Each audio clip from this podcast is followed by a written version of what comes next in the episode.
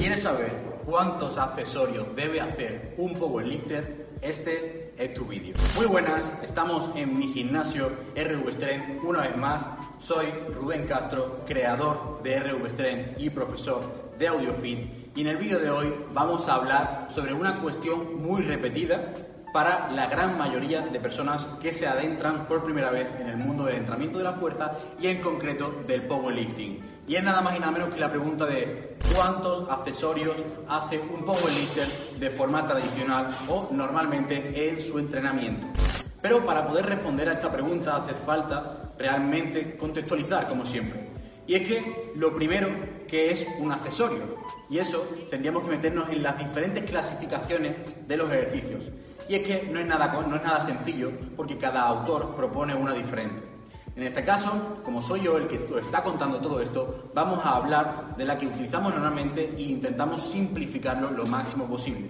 Para empezar, tenemos los movimientos de competición, que son los tres básicos, que son la sentadilla, el press de banca y el peso muerto, pero en concreto tu forma y estilo que utilices en el movimiento de competición. Si es un peso muerto sumo, con hook si es un press de banca con agarre abierto y arqueo, si es una sentadilla de lo que sería barra baja, sumo, plano, lo que sea. Esos serían los movimientos de competición. Cualquier variación que hagamos de esto va a ser los que denominamos como variantes, que son mantener el patrón de movimiento como es una sentadilla, con una barra, bilateral, pero cualquier tipo de modificación. Puede ser una barra alta, puede ser cerrar stand, utilizar un calzado diferente, no utilizar material, pausa, pausa en los pines, tempo, y así aplicado a cualquiera de los tres movimientos. Ya tenemos lo que sería el movimiento básico, tenemos lo que serían las variantes y ahora tenemos lo que se llaman los auxiliares y compensatorios. Los movimientos auxiliares son todos aquellos que trabajamos para mejorar de forma indirecta la musculatura que se necesita como motor primario en los movimientos básicos, como puede ser una sentadilla búlgara, una zancada, una prensa, lo que sería un press de banca con mancuerna, incluso un press de hombro, y como veis va a tener un espectro de más específico a menos específico. Si nos vamos, por ejemplo, a lo que sería un press de banca, y vamos a trabajar una variante del press de banca como es un press de banca con pausa en los pines, ya es una variante. Y si lo que hacemos es cambiar la barra por mancuernas, ya sería eh, lo que sería un auxiliar. Ese auxiliar puede ser con pausa para que sea más similar al movimiento de competición, puede ser inclinado sin pausa para que sea menos similar y menos específico y puede ser a una mano o puede ser unas aperturas con cable o polea. Como veis, de más específico a menos específico, pero sigue siendo un movimiento auxiliar. ¿Ok?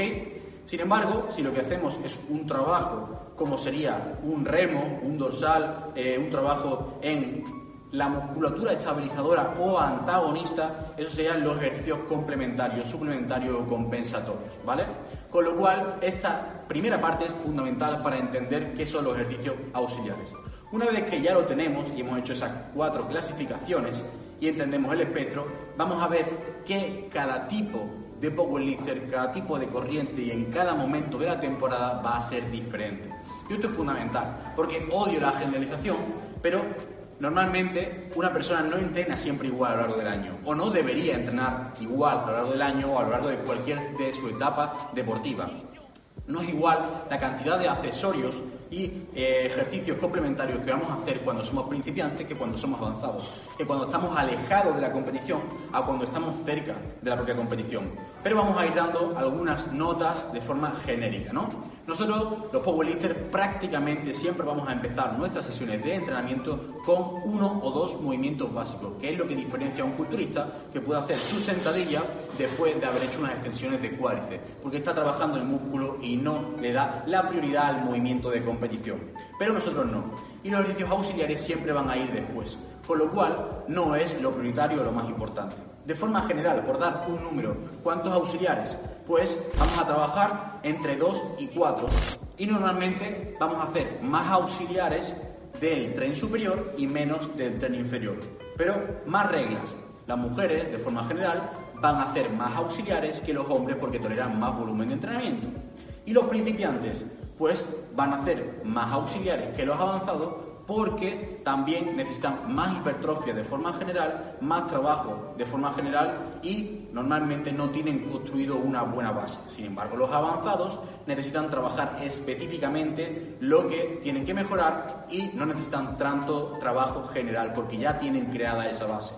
Conforme más avanzamos también, la diferencia de una persona joven a un máster va a haber también este tipo de diferencia. Y es que los máster pues, van a tolerar menos volumen de entrenamiento de forma general y también van a necesitar menos trabajo auxiliar. Y ahora, a lo largo de una temporada. Pues bien, a lo largo de una temporada, cuando estamos lejos de la competición, sabemos que tenemos los bloques de hipertrofia, bloque de fuerza base, bloque de volumen, picking y tapering, como hemos hablado en alguna ocasión. Pues cuando estamos alejados de esa preparación más cercana a la competición, lo que vamos a hacer es más trabajo auxiliar, más volumen. Vamos a restar importancia al movimiento básico, que además normalmente va a ser una variante, y vamos a darle más trabajo a ese movimiento genérico, ¿vale? Eh, de cualquier eh, músculo.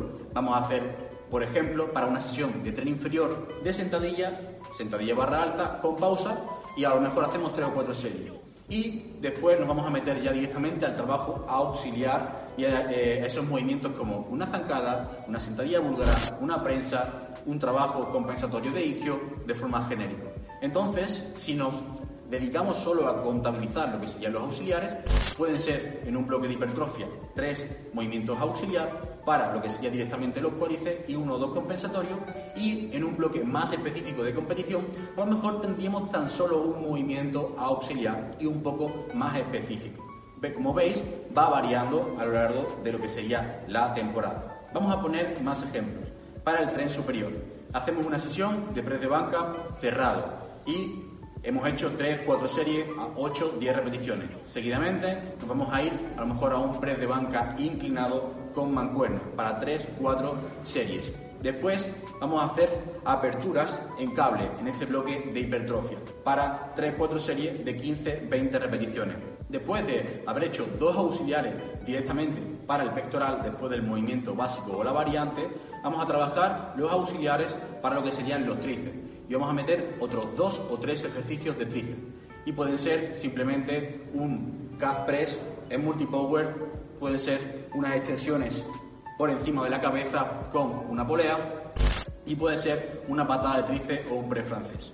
Con lo cual, dos directamente de pectoral dos o tres de tríceps y tendríamos los movimientos auxiliares de esa sesión más dominante, digamos, de eh, tren superior y de los empujes pectoral y tríceps. Y en la segunda sesión podríamos hacer exactamente lo mismo, pero enfatizando más en lo que sería musculatura de hombro, ya que podemos tener normalmente dos sesiones de empuje a la semana en ese bloque de hipertrofia.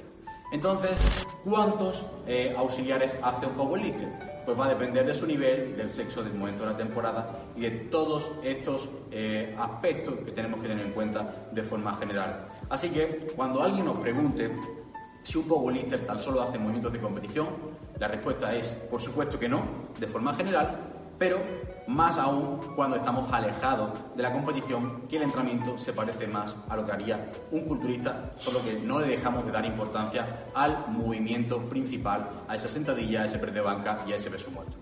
Espero que os haya servido. A lo largo del vídeo habréis visto varios ejemplos de estos auxiliares que he ido ejecutando. Espero que os haya gustado. Comentadme cualquier tipo de duda y como siempre aquí abajo en la descripción tenéis el acceso y el link a todos los cursos en los que Víctor y yo, mi socio, participamos como profesor y estoy seguro que os va a encantar y tratamos todos estos detalles en mayor profundidad.